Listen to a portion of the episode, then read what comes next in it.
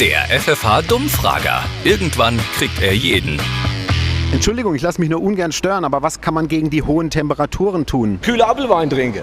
Bringt's da was, wenn man auch am Computer sämtliche Fenster öffnet? Am Computer? Ja. Naja, gegen Abend dann oder wenn halt keine Sonne drauf ist. Wenn man da halt viele Fenster aufmacht am Computer, könnte es dann kalt werden? Beim Computer kann man, kann man keine Kälte erzeugen. Ach so. Das war so eine Fangfrage von Ihnen jetzt.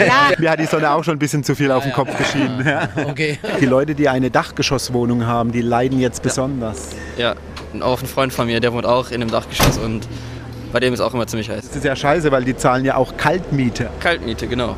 Ja, müsste ja eigentlich kalt sein. Ja, sagen, muss man dem mal sagen. Darf man auch Wäsche waschen oder so? In der Abendstunde dann, ne? Wenn es kühler ist, dann wobei ich habe T-Shirts, die kann man nur bis 30 Grad waschen. kann immer waschen. Ist egal, wenn es 40 Grad minus ist oder 40 Grad plus. Ja gut, aber steht auf dem T-Shirt drauf äh, bis 30 Grad. nur. Ja, Ah, man stellt das ja bei der Maschine dann ein.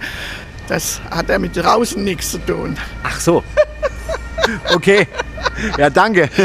Der Dummfrager in der FFH Morning Show mit Daniel und Julia.